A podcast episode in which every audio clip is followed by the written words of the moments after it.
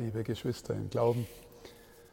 Was für ein gewaltiger Schlussakkord, das Schlusskapitel, die letzten Sätze des Matthäusevangeliums, die wir gerade gehört haben.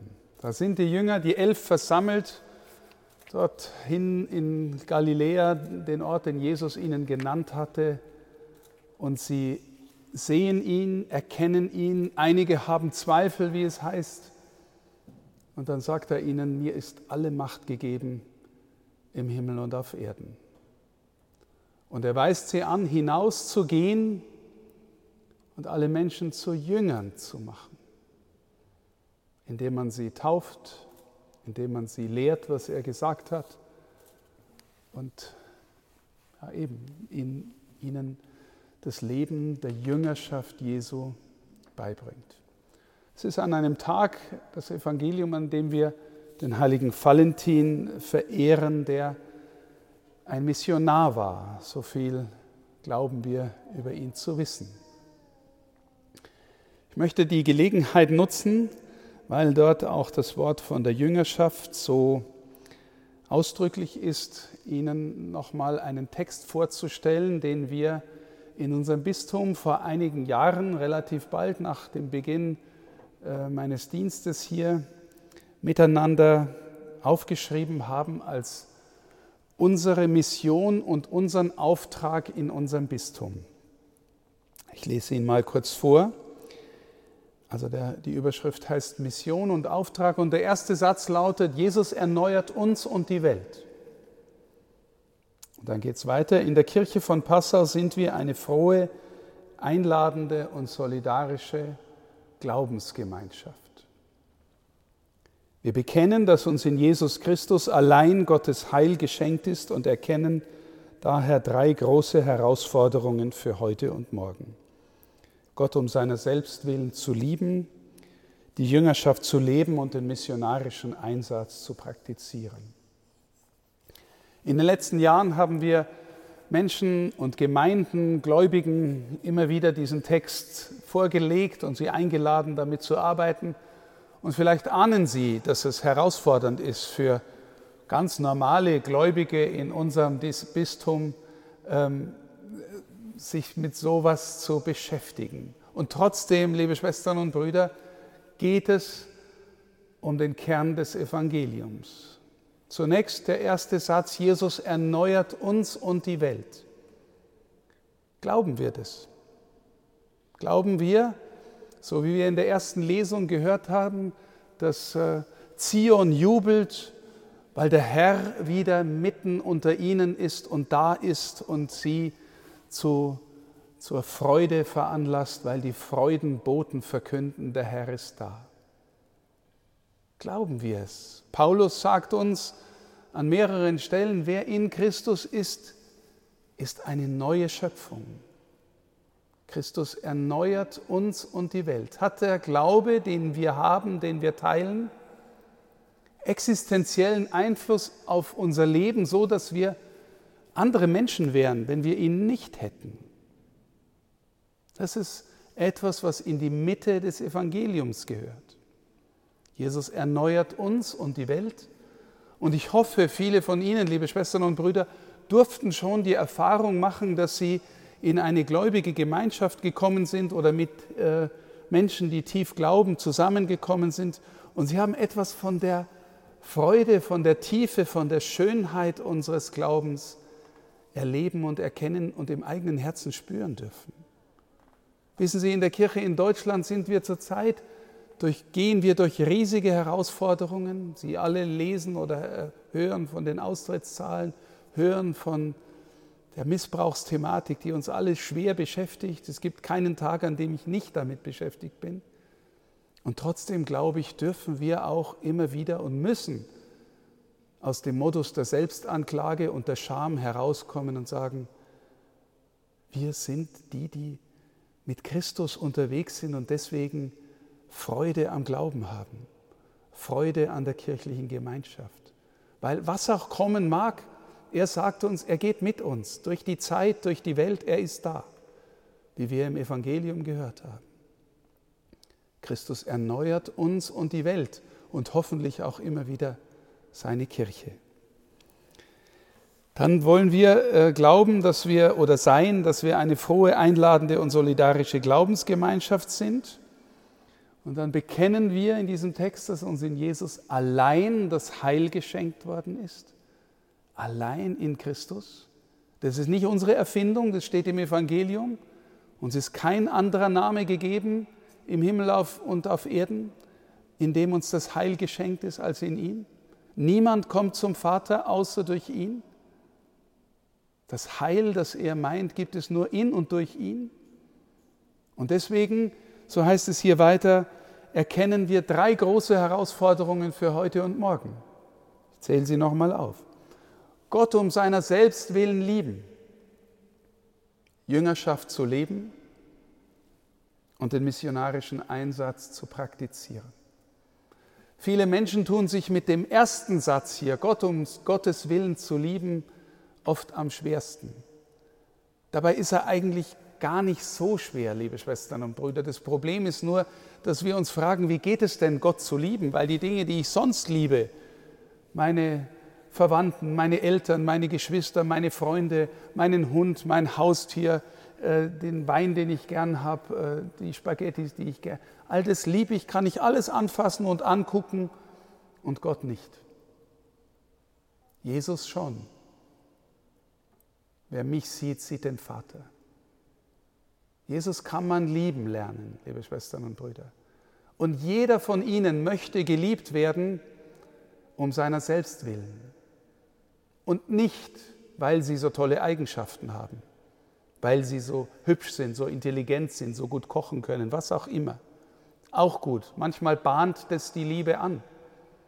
Aber wenn es dabei bleibt, dann ist es am Ende keine Liebe.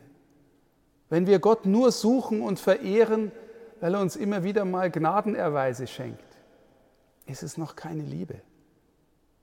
Wir beten im Gloria, wir loben dich und wir rühmen dich und danken dir, denn groß ist deine Herrlichkeit.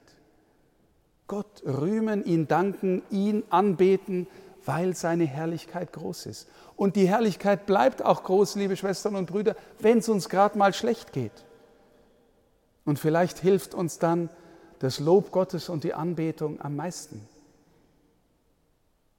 Wir loben dich, wir preisen dich, wir rühmen dich und danken dir, denn groß ist deine Herrlichkeit. Schlicht, weil du du bist, Gott und auch weil wir in dir das Leben haben und nirgendwo anders. Gott um Gottes Willen lieben. Wenn wir dahin kommen, liebe Schwestern und Brüder, dann beginnt schon etwas von dem und entfaltet sich von dem, was wir vom Evangelium her mit Jüngerschaft meinen. Was ist Jüngerschaft? Nun, zunächst können wir es an den zwölf ablesen, mit denen er unterwegs ist. Drei Jahre, Tag und Nacht, Campingtour, wie lebt er? Wie ist er? Wie kommuniziert er?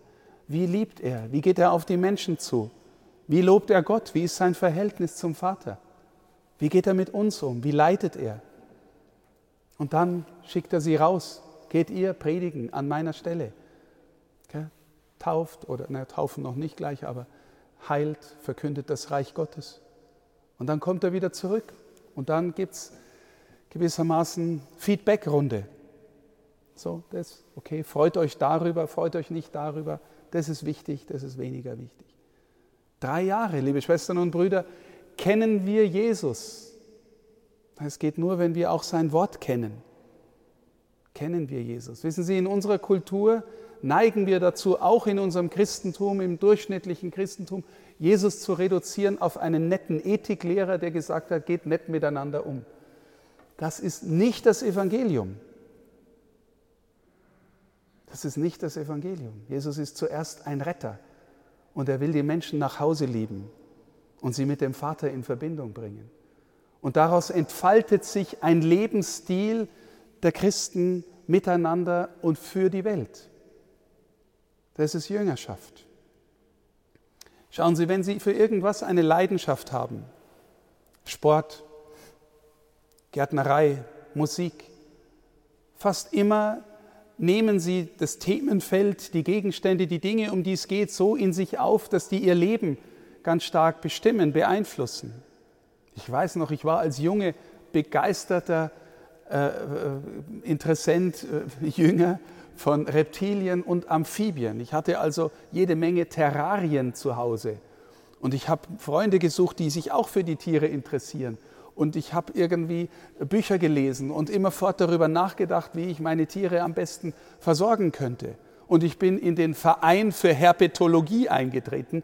Das ist der äh, Verein für Reptilienkunde. Was ich sagen will, aus dieser Leidenschaft ist ein Lebensstil geworden, der mein ganzes Leben beeinflusst hat. Leben wir als Jünger und Jüngerinnen Christi einen Lebensstil? Oder sagen wir, bestenfalls Sonntag von 10 bis 11 und dann mache ich mein Zeug wieder allein? Christsein bedeutet dann einen Lebensstil entdecken, der dann noch etwas mehr ist, nämlich, wie es in der zweiten Lesung geheißen hat, Hausgenossen Gottes. Also Familienmitglieder werden adoptierte Familienmitglieder, so dass wir mit Jesus lernen, mit dem Geist, in dem er gebetet hat, Abba zu sagen, Vater zu sagen und ein Gespür dafür zu entwickeln mit ihm zusammen, dass Gott wirklich ein liebender Vater ist, der mich meint und der mich kennt. So weit, dass er jedes Haar auf deinem Kopf kennt und auch weiß, was ich gern habe und was mir nicht passt und mich konfrontiert und herausfordert und die beste Version aus mir herauslieben will, die, die er in mich hineingelegt hat. Jüngerschaft bedeutet, Familienmitglied zu werden. Erlösung heißt von der Sünde befreit, ja, er vergibt dir alles und jetzt der verlorene Sohn kommt heim und ist am Herz des Vaters. Er ist Familienmitglied. Wenn der Pfarrer sagt, Schwestern und Brüder zu Beginn der Predigt, ist es nicht einfach nur frommes Gerede. Es ist eine Wirklichkeit, eine geistliche Wirklichkeit dieser Lebensform, in die wir hineingerufen sind. Und drittens dann den missionarischen Einsatz zu praktizieren. Wenn wir erkannt haben, was es für ein Wert, für ein Geschenk ist, Familienmitglied zu sein, wünschen wir uns dann nicht, dass daran auch unsere Lieben teilhaben und vielleicht auch die Arbeitskollegen und vielleicht sogar die, die mich nerven, die, die ich nicht leiden kann? Wünschen wir uns nicht, dass sie dazugehören, weil das was ist, was so tief in mein Leben hineinreicht, dass ich auch anderen wünsche, dass sie daraus leben lernen? Und dass ich immer wieder neu spüren darf, es gibt Vergebung. Und es gibt die Zusage des Herrn am Ende des Matthäus-Evangeliums. Die unglaubliche Zusage. Ich bin bei euch bis zum Ende der Welt.